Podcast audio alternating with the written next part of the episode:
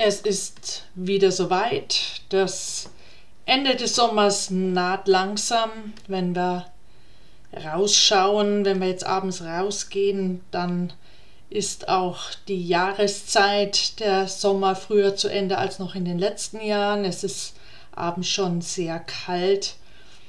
Und der Schulanfang, in, zumindest jetzt hier in Bayern, ist unausweichlich. Wir sind ja mal wieder die Letzten, die die Kinder in die Schule schicken. Und daher möchte ich mich heute mit dem Thema beschäftigen, wie können wir Kindern helfen, wieder in eine normale Routine zurückzukehren.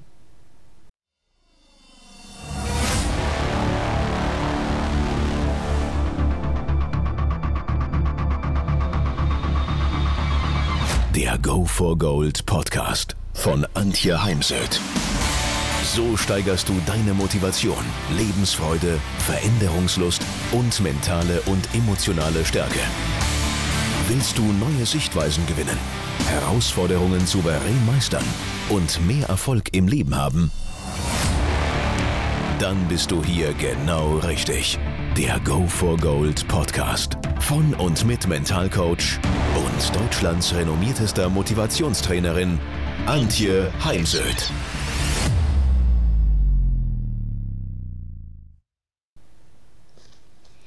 Am Ende des Sommers erleben wir dann immer den Übergang von der Ferienzeit, die oft keine Struktur mehr hatte oder hat und äh, auch wenig Routinen, wobei ich mir immer wieder wünsche, dass vor allem bei den kleineren unter den Kids die ins Bett gehe Routinen bleiben, denn das ist für Kinder einfach ganz wichtig, gibt ihnen Sicherheit. Und dieser Übergang, vor allem wenn man jetzt zum Beispiel von der ähm, Grundschule ins Gymnasium wechselt oder in eine neue Klasse oder gar neue Schule und ja auch aufgrund natürlich der Corona-Zeiten mit Maske tragen, mit Homeschooling, mit wenig Kontakt zu Gleichaltrigen, macht es jetzt eben nicht leichter, die Rückkehr in die Schule zurück zu regeln, zu natürlich Zeitplänen und auch äh, außerschulischen Aktivitäten wie zum Beispiel Musikschule.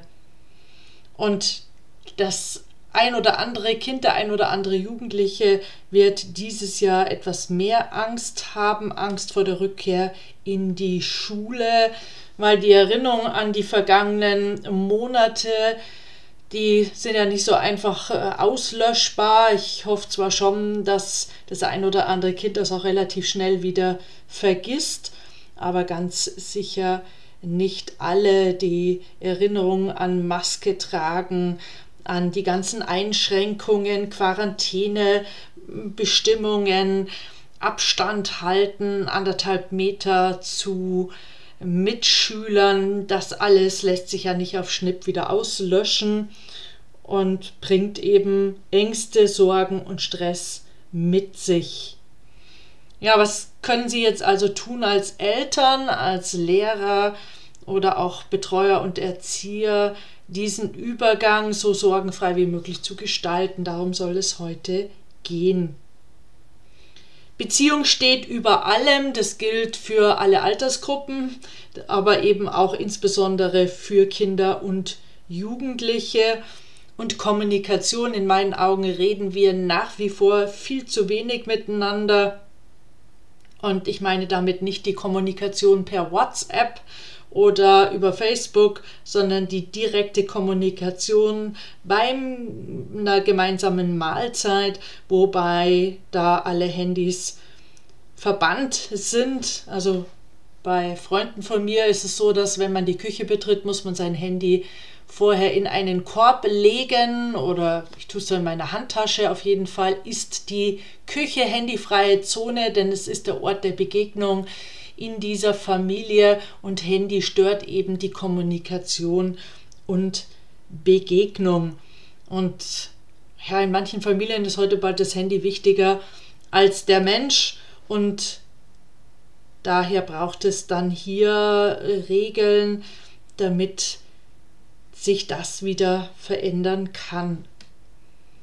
Bezüglich der, des Stresses und der Ängste ist es ganz, ganz wichtig, viel mit unseren Kindern und Jugendlichen zu sprechen, zu reden, immer wieder echtes Interesse zu zeigen an dem, was sie bewegt, an ihren Gedanken und Emotionen und sie eben jetzt gerade bezüglich der Rückkehr in die Schule danach zu fragen. Für mich ist dann immer so eine Ist-Analyse, eine Reflexion, und dann definiert man ein gemeinsames Ziel. In dem Fall ist es eben kein Ergebnisziel, also es geht nicht um Noten, sondern um Handlungs- und Haltungsziele. Wie gehe ich mit der Situation um? Da kann man über mögliche Hindernisse sprechen, Hürden auf dem Weg dahin. Und was braucht das Kind für innere und äußere Ressourcen, damit es gut sorgenfrei in die Schule zurückkehren kann? Kann. Daher nehmen Sie je nach Alter Ihr Kind in den Schoß, nehmen die Arme, wie gesagt, Handy weit weg und äh, die eigenen Sorgen möglichst vor der Tür geparkt und seien Sie wirklich präsent, denn jeder merkt heute, ob das Gegenüber mit seinen Gedanken bei uns ist oder irgendwie gedanklich ganz woanders. Und das ist immer eines der größten Geschenke, dass wir Menschen und eben auch unseren Kindern machen können, dass wir präsent sind, wenn wir mit ihnen sprechen.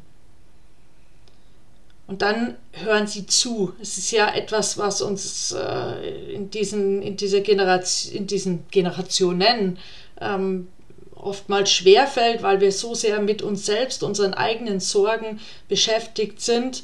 Doch üben Sie sich bitte wieder darin, hören Sie Ihren Kindern und Jugendlichen zu, ohne irgendwie zu unterbrechen oder zu bewerten und zu urteilen. Denn das ist ja genau das, wovor viele Angst haben. Man möchte nicht, dass man selbst oder das Erlebte oder andere Freunde be bewertet und beurteilt oder sogar verurteilt werden. Für mich gibt es da eh einen sehr schlüssigen Ansatz von Marshall Rosenberg, die gewaltfreie Kommunikation. Und dieser Ansatz besteht aus vier Schritten. Und der erste Schritt ist eben auch dieses Zuhören, Hinhören, ähm, empathisch sein, wenn ich Zuhörer bin und als Redender sind die vier Schritte. Erstens äh, schildere das Erlebte, schilder das, was du sagen möchtest, ohne Interpretationen und Bewertungen, also nur Daten und Fakten. Dann kommt die Emotion, bin ich total verärgert, sehr wütend. Dann kommt das Bedürfnis, weil mir Punkt, Punkt, Punkt wichtig ist. Und dann die Bitte oder die Frage. Hören Sie sich die Sorgen und Ängste Ihrer Kinder und Jugendlichen an und erst dann, wenn sich Ihr Kind wirklich alles von der Seele geredet hat, dann erstellen Sie gemeinsam mit Ihrem Kind einen Plan, überlegen sich gemeinsam Strategien, die helfen, mit den Sorgen gut umgehen zu können. Wichtig ist, nehmen Sie den Kindern mögliche Gespräche und Entscheidungen nicht ab. Denn Kinder sollen ja eine Lösungsfindungskompetenz entwickeln, sollen selber in die Umsetzung kommen. Natürlich kann man sie dabei begleiten. Aber in meinen Augen nehmen heute viele Eltern den Kindern das eine oder andere aus der Hand, einfach weil es halt oft auch schneller geht. Nur dass ähm, verhindert dann eben auch Lernen und Entwicklung. Also zahlen Sie wirklich auf die Beziehung zu Ihrem Kind ein. Sie können sich ja noch mal in Ruhe überlegen, was zahlt denn auf so ein Beziehungskonto und hier nehme ich wirklich gern das Bild vom Beziehungskonto. Was zahlt auf wohl auf das Beziehungskonto Ihres Kindes ein und wie buchen Sie ab? Und je nach Alter Ihrer ihres Nachwuchses können sie natürlich auch ihr, ihr Kind, vor allem ihren Jugendlichen, fragen. Also gerade beim Jugendlichen kann man darüber sehr wohl und gut reden. Und ansonsten suchen sie sich Freunde, andere Eltern, mit denen sie sich dazu mal austauschen. Und manchmal braucht man nur von sich selbst auf das eigene Kind schließen, dann weiß man sehr schnell, was die Beziehung fördert und was von der Beziehung abbaut, also worunter die Beziehung auch leidet. Und das ist zum Beispiel fehlende Offenheit, Zuneigung, nicht Sache von der Person zu trennen. Also Vorsicht auch immer wieder, wenn ihr Kind in Mathe einen Fünfer hat, dann hat, ist das Kind kein schlechter Schüler, sondern dann hat es ein Matheproblem und braucht die, diesbezüglich Hilfe und Unterstützung. Oder wenn ihr Kind eine schlechte Note nach Hause bringt, dann muss man sehr genau hinschauen, war es einfach faul, hat es nicht gelernt oder hatte es am Tag der Schulaufgabe Lampenfieber. Denn Lampenfieber verhindert den Zugriff auf die Festplatte zwischen den Ohren, da wo alles abgespeichert ist, was das Kind am Vortag noch konnte. Und Lampenfieber hat dann eben verhindert, dass es einem jetzt bei der Schulaufgabe eingefallen ist und dann müsste man eben am Lampenfieber arbeiten, aber auf keinen Fall das den eigenen Nachwuchs für Faulheit bestrafen. Also muss man mal sehr genau hinschauen. Also echtes Interesse ähm, ist wichtig. Mir erzählen halt Kinder auch immer wieder, dass wenn sie nach Hause kommen, Tür geht auf, hey, hast du die Mathe-Schulaufgabe zurückbekommen? Und ich weiß doch ganz genau, gute Note Nachmittag gerettet, schlechte Note Nachmittag gelaufen. Und das ist eben Leistungsgesellschaft und nicht nur Lehrer und Schule fordern Leistung, sondern eben sehr wohl auch Eltern, Großeltern und ähm, nahe Freunde. Und das äh, zu trennen, finde ich ähm, eben ganz wichtig. Also sich erstmal das Kind ankommen zu lassen, danach zu fragen, hey, wie war, wie war's? Wie war dein Schultag, du? Und im Übrigen, hast du die Schulaufgabe zurückbekommen? Aber das eben erst ähm, nach einem Gespräch über alles andere. Wenn nun in diesem Gespräch Ihr Kind äh, über Sorgen und Ängste berichtet, dann ist es wichtig, ähm, das Kind wissen zu lassen, dass es okay ist, wenn es Sorgen und Ängste hat und nicht, dass es irgendwie falsch ist oder dass irgendwas mit, mit ihm oder ihr nicht in Ordnung ist, sondern dass man selber Sorgen und Ängste hat und dass man vor allem sein eigenes Kind eben nicht damit alleine lässt. So, im Folgenden ein paar Tipps für die Kommunikation oder das Gespräch mit Ihrem Kind oder beziehungsweise Ihrem Jugendlichen.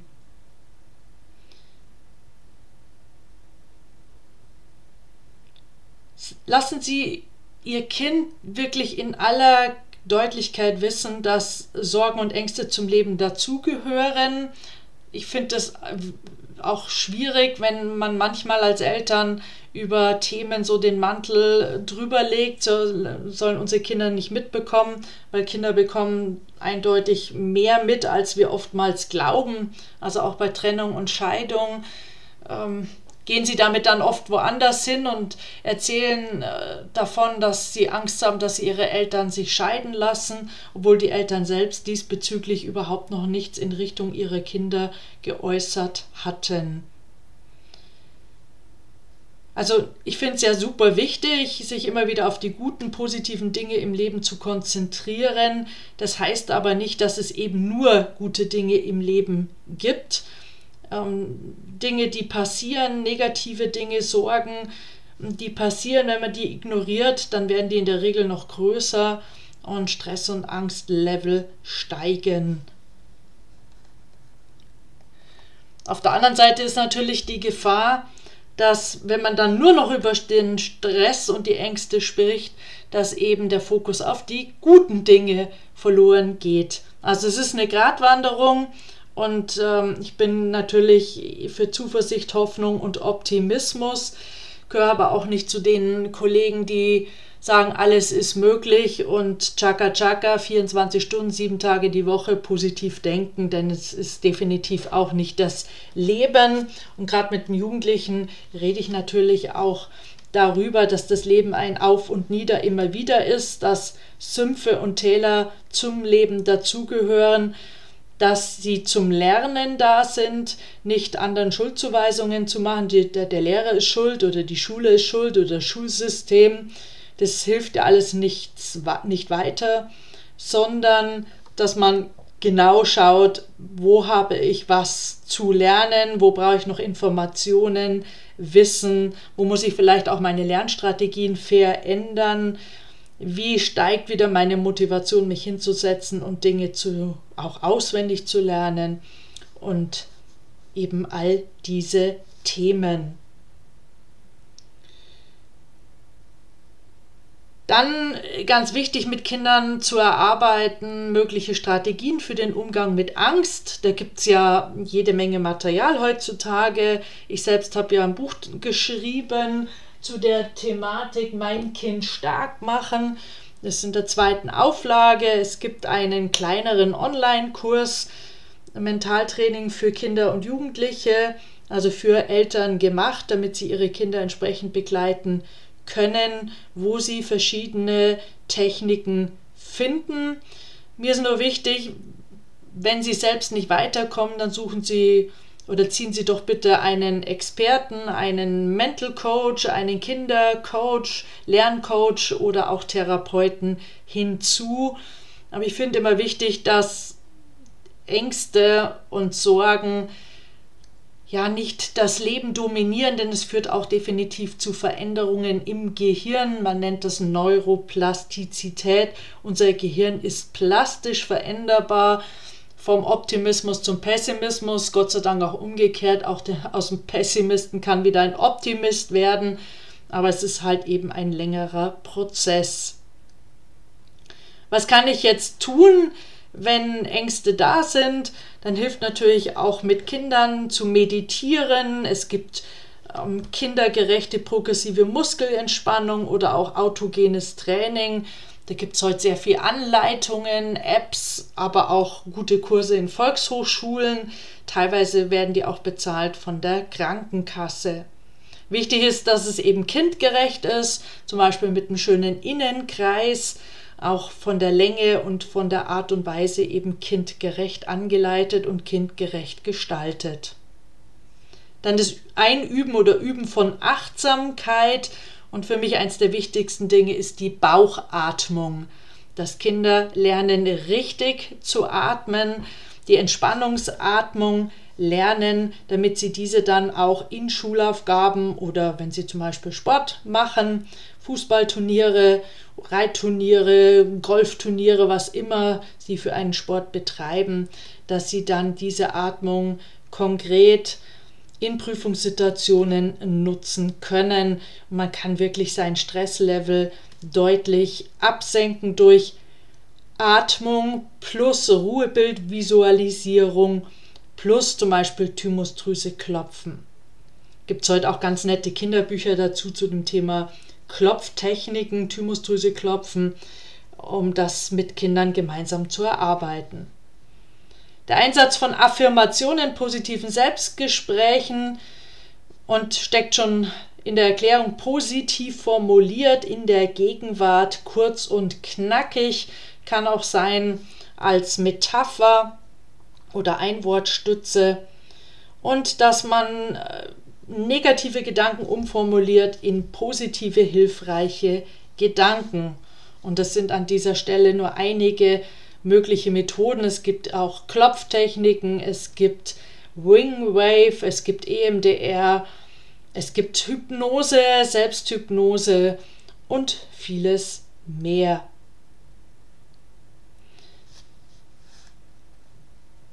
auf keinen Fall bitte in Gesprächen bagatellisieren. Dies wird schon wieder, sondern wirklich dem Kind das Gefühl geben, ähm, dass man es versteht. Also ja, es ist schwer, ich verstehe. Und sie eben wissen lassen, dass wir ihnen zuhören, dass wir sie sehen. Und ähm, Kinder und Jugendliche wollen eben genauso gesehen und gehört werden wie Erwachsene, hat schon Pep Guardiola gesagt. Und ich finde es immer wieder wichtig, dass man Kindern sagt, schön, dass du mein Kind bist, dass du meine Tochter, mein Sohn bist. Schön, dass du hier bist. Schön, dass du in meinen Armen liegst, auf meinem Schoß sitzt. Ihnen das eben immer wieder das Gefühl geben, dass sie okay sind, so wie sie sind und dass es nicht abhängig ist von. Also abhängig zum Beispiel guten Noten, abhängig von, äh, dass Kinder keine, einem keine Sorgen machen, dass sie immer brav sind, dass sie sich an Routinen halten. Ich höre halt schon häufig in Gesprächen, Kinder seien eine Belastung. Ja, das mögen sie punktuell schon mal sein, aber unterm Strich sind sie einfach riesengroße Geschenke. Fördern Sie bei sich und bei ihren Kindern und Jugendlichen Mitgefühl, Empathie, Sensibilität und Kreativität, ganz wichtige Stärken für die Kommunikation, für das Leben, auch für das spätere Berufsleben. Ja, und Angst und äh, Mut haben ja ganz viel miteinander zu tun. Ich äh, versuche auch immer wieder Kindern zu erklären, dass es ähm, von der Persönlichkeitsstruktur her sehr ängstliche Menschen gibt, die aber eben gelernt haben, mit ihrer Ängstlichkeit gut umzugehen. Und man es dann von außen, wenn man es nicht weiß, gar nicht erkennt, dass es Menschen sind, die an sich eher ängstlich sind, weil man kann eben lernen, mit Ängstlichkeit und Angstzuständen umzugehen. Und dass es eben Menschen gibt, die definitiv mit Angstzuständen zu kämpfen haben. Ich erzähle auch manchmal von meiner ersten Zeit im Turniersport, im Reitsport, bin früher Ski gefahren und geritten und dann eben auch meine ersten Bühnenauftritte, ja, wo ich schwer geschwitzt habe und eben sehr aufgeregt war und dass mir das heute noch oft so geht, dass die ersten fünf Minuten ja von Angst begleitet sind, von Lampenfieber begleitet sind und ich trotzdem immer wieder auf die Bühne gehe, die Bühne suche, weil ich es eben liebe, auf der Bühne zu stehen und ähm, ich mich einfach meinen Ängsten stelle. Und auch hier, es gibt wirklich mittlerweile ganz viele wunderbare Bücher. Ich schaue da auch immer mal nach Amerika, ähm, übersetze es dann für mich selbst, aber eben einfach die Illustrationen ist dann sehr schön darstellen, wie andere Kinder mit Ängsten und Sorgen umgehen. Arbeiten Sie am Zugehörigkeitsgefühl, indem man eben den Kindern immer wieder sagt, wie wichtig sie in dieser Welt sind. Und wir alle, egal wie alt oder jung wir sind, sind einzigartig, so einzigartig wie die Schneeflocken, die im Winter zu Boden fallen, einzigartig mit unseren Stärken, Fähigkeiten, Talenten und Gaben, deren Kombination einzigartig ist. Es macht eben die Kombination aus diesen aus und dass wir alle, egal wie viele Coachings wir machen, Ecken, Kanten und Macken haben und dabei dürfen wir eben nicht vergessen, der schönste Stein der Welt ist der Diamant, genau, den kann man nämlich nicht schleifen, also nicht rund schleifen und er ist eben genauso schön, weil er diese Kanten hat, spiegelt sich das Licht so wunderbar drin. Ich habe hier auch einen liegen. Also versichern Sie Ihrem Kind, Ihrem Jugendlichen, dass wir alle Probleme haben. Also ich kenne zumindest keinen, natürlich als Coach sowieso nicht, der nicht Probleme hat aber dass es äh, so gut wie immer Möglichkeiten gibt, etwas dagegen zu tun, dass es Strategien gibt, Sorgen, Ängste, Stress zu bewältigen. Und das braucht oft einen Schuss Mut.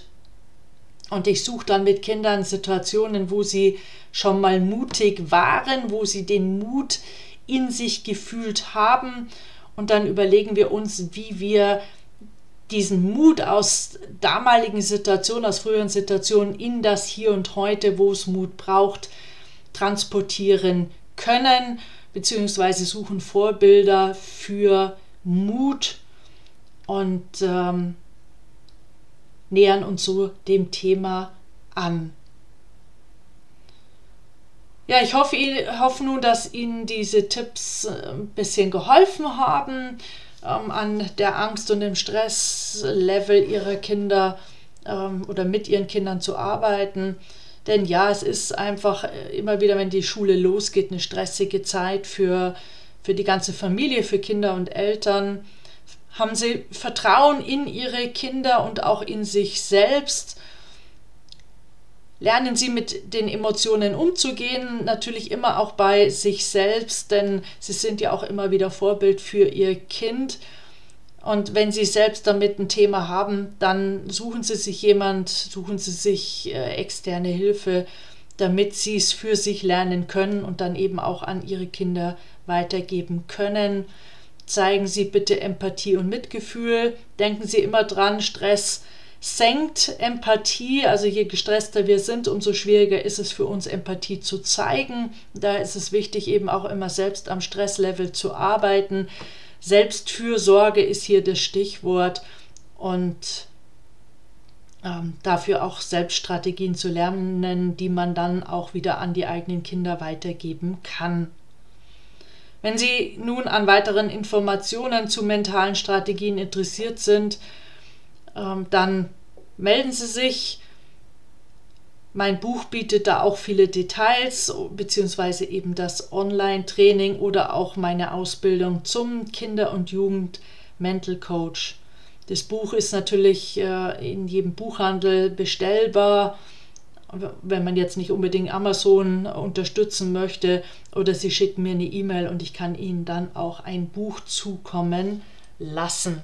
Ja, und ich freue mich, wenn Sie beim nächsten Podcast wieder reinhören. Es gibt auch immer wieder Blogartikel. Äh, jetzt erst vor kurzem einen Blogartikel zum Thema Kinderängste veröffentlicht. Und nun bleiben Sie gesund, denn ja, ohne Gesundheit ist alles nichts wert.